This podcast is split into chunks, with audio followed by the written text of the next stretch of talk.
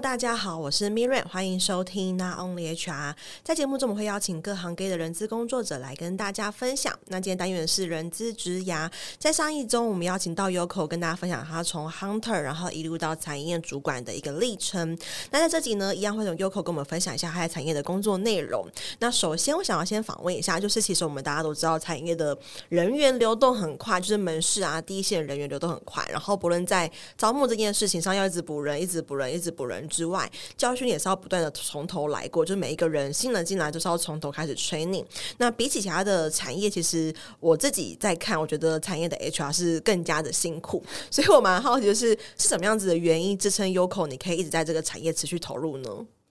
嗯，我觉得是因为基本上我自己是喜欢跟年轻人工作的。我必须坦白讲，我觉得好像这样有点讲有点有点产业偏见，我觉得好像不太对。但是我一直觉得，哎、欸，年呃餐饮业是一个很有活力的行业。嗯、如果跟哦制造业或者其他产业比较起来，它其实是属于活泼的产业跟年轻的产业。那我个人其实自己很了解自己的个性，就是喜欢跟哦年轻人玩在一起，或喜欢互动，或者喜欢步调快的工作。嗯、那当然我，所以我一直会选择餐饮，是因为我担心我到了一个呃不同的产业类型，我自己无法适应下去，所以我就是一直在我的舒适圈。人家说餐饮业怎么会是舒适圈？但是对我而言，餐饮业就是我的舒适圈。嗯、对，所以听起来是这个产业的特性是符合你的你对工作样貌的这个期待。没错，是的。哦，那那你自己有预期，可能你会一直持续投入，还是其实你会想要休息之类的吗？目前不会，我觉得我这工作的热度还蛮高的，真的。对，然后我会觉得说，我可能我已经想好了，就是我的当我到呃五十岁之后，嗯、我其实我会想要再回到 Hunter，然后我想要专门帮餐饮业招人。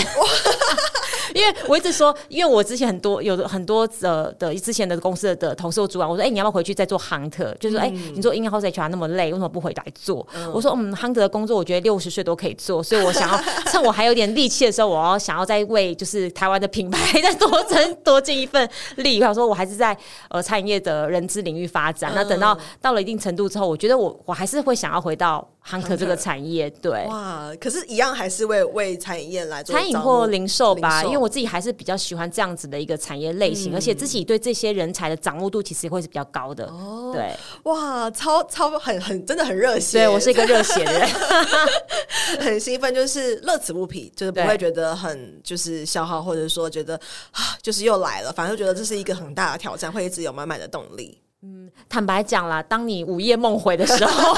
还是觉得啊，今天又有又有人离职了，就觉得天哪，怎么会这样，又要来了？但是当然，我觉得调试一下心态吧，因为我觉得每一个工作都有每个工作的困境，没错。那如果说你只觉得啊，为什么又要走啦？怎么会这样？一定都是主管没有好好带啊。那我觉得其实与其这样，不如你再调试一下自己，再找合适人加入。对，就是要调整这个观念，就是。不要在那个负面的想法里面，会更能够让你持续在这个产业或这个职务当中不断的前进。是，嗯，那其实我们大家都应该说，我自己。看发现，或是我看到，呃，Yoko 家的品牌都是大量扩店，就是可能走路到的地方可以马上扩两家店，就是、欸、走左边一间，那个右右边又又一间，是门市非常的多。那我一直有个好奇，就是我有从小就有一个很大的好奇是，这些店开那么快，然后那到底他人从哪里来？所以我一直很纳闷，到底人资你们的分工跟店长他们的分工会什么样子？因为我们都看到门市还会贴一个真人嘛，是。可是一零四也会有，那你们分工会什么样子呢？好，其实我觉得不同的品牌它的操作模式，其实我坦白讲是不一样。但是就据我自己自己的经验，或是看到其他同业，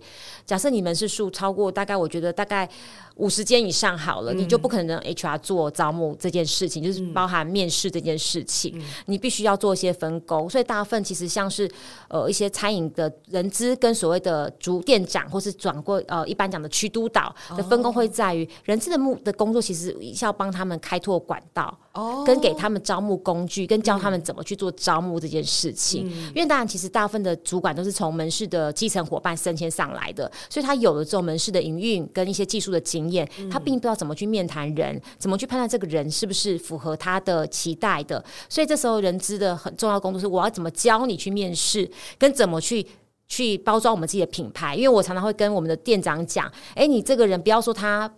不 OK，你就一副好像就是敷衍他，敷衍他叫他赶快走，对，因为他不对，因为他不是我们的员工，也是我们的消费者，所以我都会用透过一些招募的课程，去让他们知道说，哎，怎么去做面谈，然后再来就提供他们一些招募的工具，比如说一些评核表啊，一些比如说一些系统测验之类的。那再来最重要的工作是怎么去帮他们。开源了，只是拓增拓增的管道，比如说校园类的，或者是我可能跟旧服站合作，嗯、或者说我是不是透过一些，比如说现在很流行的一些社群平台去打知名度，让我们的门市是有人会主动想要来问说，哎，有没有在招募新的员工？嗯、所以这是我觉得大部分呃百家的餐饮的，就是可能连锁的品连锁的直营门市比较多的品牌，大部分的策略其实都是类似是这样的方式的。哦这样就比较能够理解了，就是其实分工会分成，就是一个比较正式资源 support，我帮你准备好管道，我帮你准备好工具，然后会帮你准备好你的能力储备。是那实际上来的时候，就可以有很多不同的店长或去督导他去负责第一线的执行。是哦，这样就比较能够理解，因为我一直很纳闷，就是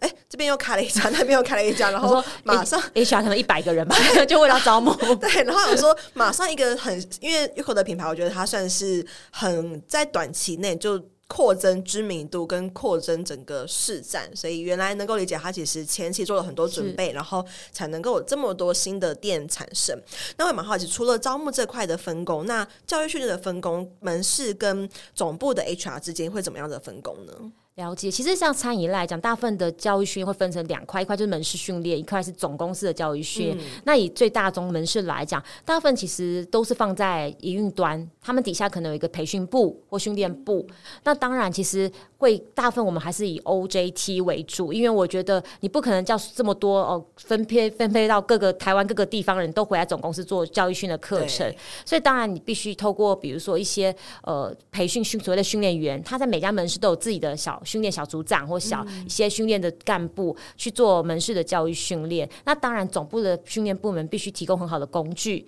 比如说你要怎么去检核他有没有通过这个训练的一个认证，或是你要提供他一些影片。或是 SOP 的手册，让他能够有工具教，跟你要教他怎么去教别人这件事情。所以，如果以呃总部的培训单位跟所谓的一般门市的教育训来讲，通常分工会是这样，就等于说你总部的训练人员是去指导我们的训练种子的教官，去怎么去把这些的知识去带给我们每一个门市的新进伙伴。那当然也有些是会采用，哎，我是在门市训练没错，但是我的检核会拉回总公司。哦对，所以其实要看每一个企业，它对于教育训练的这些，嗯、就是我们底下的人员的一些信赖度啦。毕竟坦白讲，有些他会觉得说，哎，我底下的伙的店长，他担心他可能他。每一个你知道有些东西 SOP 这样写，然后到时候到了做的时候不太一样，因为他想要快一点，或者他想要再可以再节省时间一点，他可能就会去做调整跟校或者是修正，所以很多时候会拉回总公司去做校正这件事情。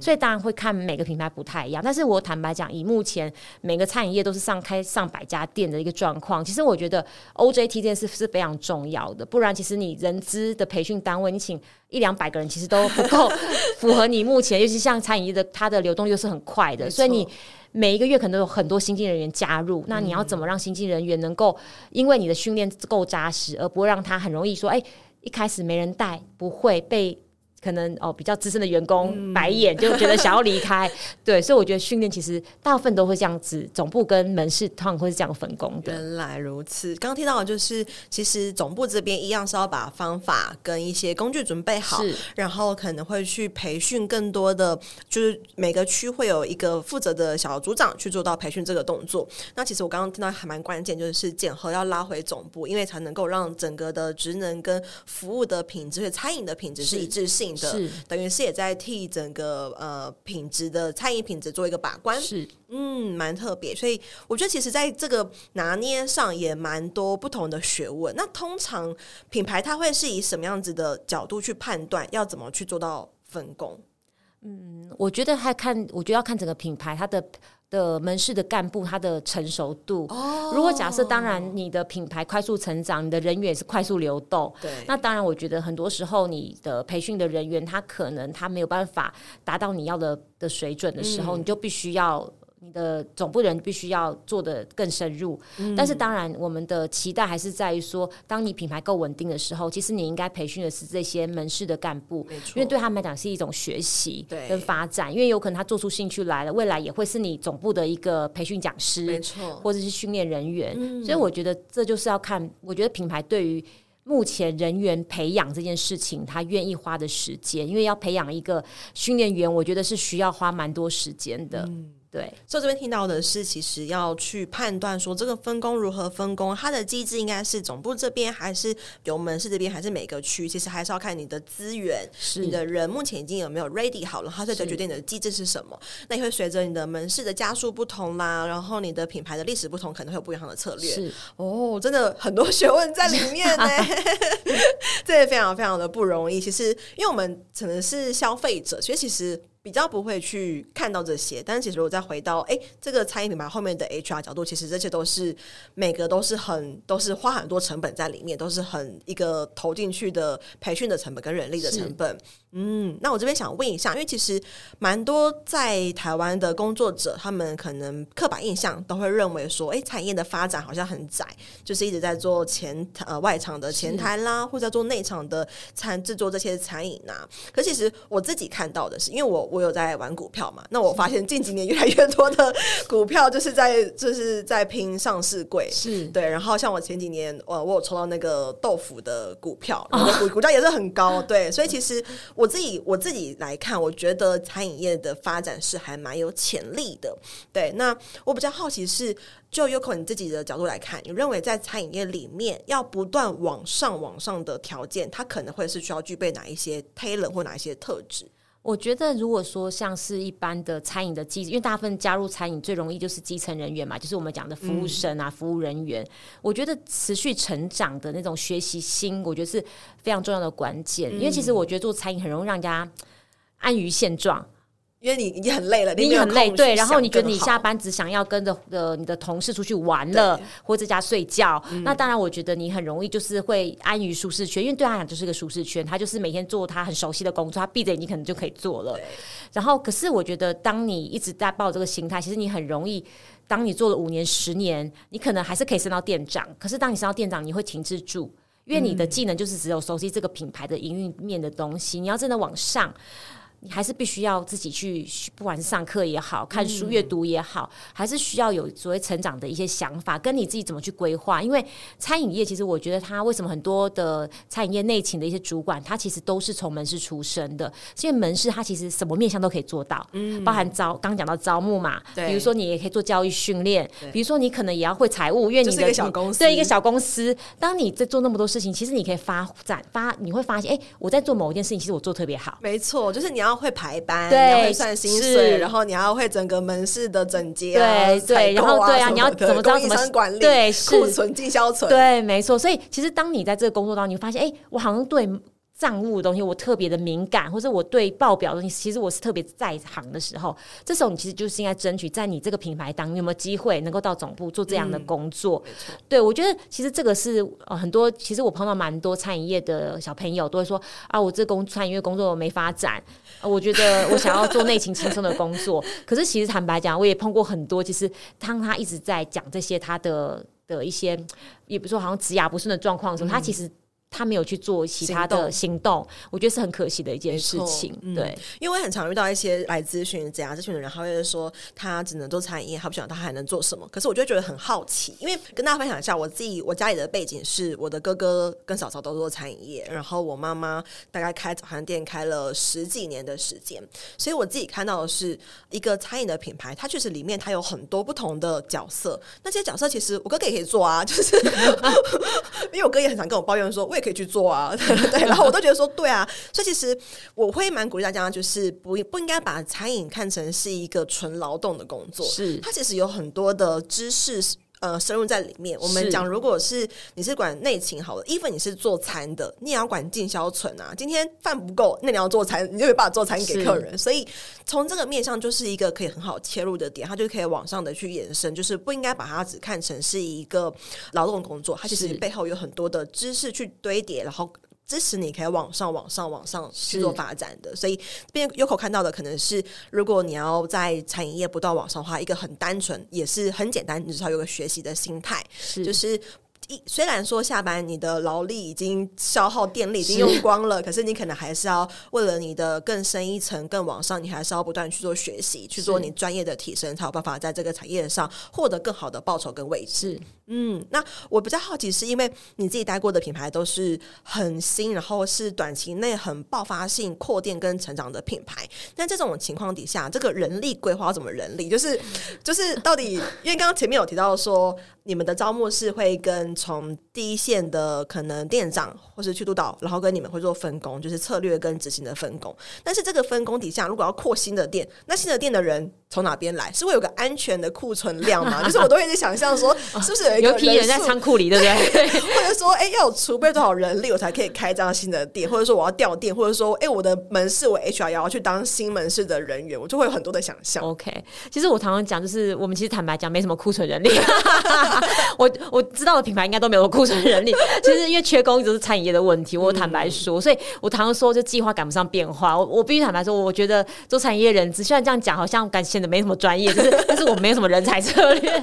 我这样讲好，其实呃，公司不会因为人力市场的缺工造成品牌不发展，嗯，不继续长大。因为我觉得这是品牌的策略。那人资就是尽全力去 support 公司的策略。那你说开新店怎么办？因为其实一家新店要开幕，他绝对不会是都找新人哦，因为他没有技术嘛，然后他也没有这个工作能力，所以一定从你现有的伙伴当中去找到愿意去做新的扩点的开发的人，嗯、去做这个角色。所以当然，我觉得做连锁餐饮在找人才一个很重要的一个关键，就是这个人的配合度高不高，他有没有意愿去做，比如说不管是转调也好，或是向上升迁。对，我觉得这是一个。所以我们常常看到，哎，餐饮在找储备干部。所以储备干部是什么？就是他会愿意。配合度高，配合度高，然后他愿意去做一些呃工作地点的转换，嗯，因为其实我觉得这是很重要的一件事情。所以你说我们有没有储备人？其实还是有的。所以通常我们自己在，因为公司你会知道说，哎，我每一年的年底就知道明年度公司的展店策略，嗯，因为公司还是会有所谓展店策略，虽然可能会因为很多因素造成你展店策略的调整，但是它还是会有一个终极的展店目标。那你当你到展店目标的时候，其实你就会在。做你人力策略的规划了，所以当你知道说，哎、欸，我下一季度可能会开新的门市在什么地点的时候，我可能就开始在这这几个地方找的人才，我就不会去限制说，哎、欸，我人事成本要控制在三成以下，所以我不给他多的人力，哦、我可能就会认为说，哎、欸，我可以多给他一些人才，让他能够先培养起来，嗯、然后到时候就可以做一些新开店的一些人力上面的调整跟资源。源所以我觉得这是我相信这是大部分的餐饮的同业大部分会使用的一些方式。嗯，对。对比如说，就是在当地那个地区，可能它原本是是一个门市是一加三，变成可能一加四为加五。是哦，原来如此。那我有另外一个好奇是，因为你的品牌也会有加盟跟直营嘛？那通常这样子的人力分配或者是分工上又会有所差异吗？其实我常常我都会跟大家，就是很多对于餐饮业可能不是不知道不了解直营加盟的体系的人，会、嗯、都会问这个问题。其实加盟店的员工跟总部人资是完全没有关系的，哦、对，只是说当然了，我觉得呃，加盟是我们坦坦白讲，加盟者其实算是总部的合作伙伴，嗯、像公司的合作伙伴。那当然公总公司会对他的协助，比如说人资的协助是什么，还是会有，并不是完全毫无关系。嗯、但是我们给他的协助是，当他需要协助，比如说他碰到一些劳资争议的时候，嗯、或他在招募上遇到困境的时候，你可以给他一些建议，说：“哎、欸，我们总部怎么做？嗯，那你需不需要跟着我们一样做这样的方式去找到合适的人才？嗯、我们可以帮你做一些 DM，我们可以给。”你一些薪资，目前建议的薪资的水平，去帮助你能够快速找到你要的求职者，嗯，的一些人才。嗯、那所以基本上以加盟来讲，其实它的人力的缺口，其实并不会是。跟呃总部人资是绑在一起的，教训练也不会，教训练基本上会是他们只会，我们只会训练加盟主主本身。本身，哦、那他自己的员工其实是他会需要自己训练，但是当然、嗯、他如果检核，他觉得哎、欸、他自己没办法检核，说他一样是可以请总部的人去帮忙做检核的动作，但是主要的训练还是要他自己门市去做。完整的教育训练，了解，原来如此。那我这边有另外一个额外的问题是，是那因为刚刚提到说，其实，在餐饮业里面，你如果比如说，诶进进销存，你发现你可以把它做得很好，你可以往总部这边去做升迁。那另外一个问题是，如果他今天假设他是家营店的员工，是，然后他某个面向，不论是进销存啊，或者财务啊，或者是他整个品质可以弄得很好，他是有机会去应征。呃别的餐饮品牌或这个餐饮品牌的内勤吗？我觉得坦白讲，我必须讲比较直白的好了，嗯、因为我觉得。呃，内勤工作很多，其实很多公司还是有有那种专业度的迷思，嗯，就是觉得说，哎、欸，你没有采购经验，你怎么会应征我们公司的采购？哎、嗯欸，你学历其实你并不是呃漂亮大学的毕毕业的，你只有高中职，那你只是在这个品牌做了很久的时间，嗯、那你真的懂我们公司的采购吗？嗯、其实我觉得会是比较比较没有那么的有竞争力的，嗯、所以其实我都会跟呃很多的餐饮伙伴说，如果你真的想要对做类型的某一个专业职的工作，你在你自己熟悉的品牌。往上升，其实最快。当你累积了这个品牌的内勤的一些经验之后，我觉得，假设这个公司真的哎，对你来讲，你觉得发展不够了，我觉得当时你再去跳其他品牌，我相信是会加分的。嗯、所以我都会跟每个伙伴说，你何必这么急呢？而且我我有必须坦白说，其实我碰过蛮多，就是从一线的餐饮的伙伙伴，他说我不想再这么累了，我想要坐办公室，就转回去坐办公室，大概两个月就说我坐不住，我觉得我我觉得办公室好沉闷哦，我觉得好多。行政工作要做，还是喜欢在门市，嗯、感觉比较快乐。然后他可能就又回去再找餐饮业的工作。所以，我其实我觉得，真的，其实，在转行业的时候，其实真的，因为隔行如隔山。有时候你觉得，哎、嗯，采工作就那样吧，我在门市都会做。那总公司有那么难吗？可事实上，我觉得那个量。量体不同的，然后你需要的一些专业的知识，或者是说你要有的一些工作技能，嗯、其实还是有点差距的。嗯，所以这边可能会建议大家，如果你自己有兴趣从餐饮业走到某个职务的话，还是在原本的品牌里面去做服务，是或是去寻求机会，会是比较容易，会是比较有机会一点。没错，嗯，了解。那这边的话，我想要就是请 Yoko 跟大家分享一下，如果你自己本身是在餐饮业的人资主管，然后你也有看到餐饮的一些。困难，或是有些有趣的地方，例如它可能它的产业比较活泼，是它的变动比较快，然后它其实它的成长也是很快的，所以它的可以碰到的东西是很多元的。那以你自己来说，如果你要找你你未来的 member，你未来的部署的话，你会希望他具备哪一些能力？我觉得工作热情很重要，因为我刚刚我们刚刚在 围绕这个话题嘛，对，对，就是我觉得热情很重要，因为其实这个工作其实真的很辛苦，因为你其实你不断的都在做一些危机处理，嗯，不管是人的部分或事的部分，所以我觉得热工作热情度很重要。那第二个，我觉得就是所谓的一个。呃，对事情的一个变动性的能够接受，弹性度很重要。因为我觉得很多就是坚持所谓的呃所谓的，不管是劳基法也好，或者是一些人资理论的人，其实，在餐饮会觉得说，哎，怎么会这样做？怎么这个也没有，那个也没有？其实就会开始哎。为什么不做怎么做？为什么不那么做？嗯、可是其实很多事情不是你想象中，哎，可以按照按照书做，或者是说按照你原本的经验去完成的。因为每个产业它的状况是不太一样，然后它可以投入人资的成本是不同的，嗯、所以我觉得弹性度很重要。嗯、那再就是持续学习吧。我觉得这件事是我最早伙伴，我还蛮。蛮重视的一件事情，因为我觉得，呃，你如果一直都靠你原本的会的东西，其实我觉得那个是没办法持持续让你有进步的空间，所以我觉得。成持续长是很重要的一件事情，然后因为我觉得这都是跟弹性有关系嘛。假设你一直都坚持你原本知道的、想的，其实你就会缺乏弹性了。可是让你持续学习，你接触到的不管是书本也好，课程也好，其实你就会有新的火花，你就说哦，原来是这样，可以这么处理的。所以我觉得这三件事情是我很重视的。嗯，对。刚刚提到第一个可能是热情，因为这是一个很高人资工作本身是一个很消耗你的劳务情绪的一个工作，那在产业本身又是。很累，尤其刚才在节目开始前有口条说，他们是需要一直 online，因为你下的时候，你的餐饮门市可能会有哪一些伙伴会有一些问题，还需要总部 HR 的 support，你还是必须要抓回复。所以热情真的是基本的入门标配。然后再第二可能是一个变动性，现在其实是一个很变动性很多的时代，是没错，是因为疫情啦，因为劳基法调薪，是没错没错，变动工时、啊，没错，所以人资都能够去有一个开放的心态。去应用这些，那当然包含就是你在于你已知的知识跟面对到哎实际上的差异的时候，你还是要能够去接受它。是，其实我觉得理论是很好的，但是它的一些研究结果跟你实际的产业它不一定是一样的，不论是在文化上、商业模式上，它都会有所不同，不能够太去坚持或是一直去僵固在那边。是，那最后就提到的就是学习的这一块，我觉得真的是在。呃，如果你期望自己的职涯是有所成长的话，不要有太多的天花板。其实主动学习是非常关键的一件事情。没错。很高兴今天能邀请 Yoko 来分享。那其实我觉得这集其实提到就是有解谜到蛮多我对于产业人资的困惑，包含就是扩点这件事情，然后关于分工啊，今天我觉得这干货满满，非常感谢 Yoko 的分享。不会不会，好，那我们下期见喽，拜拜，拜拜。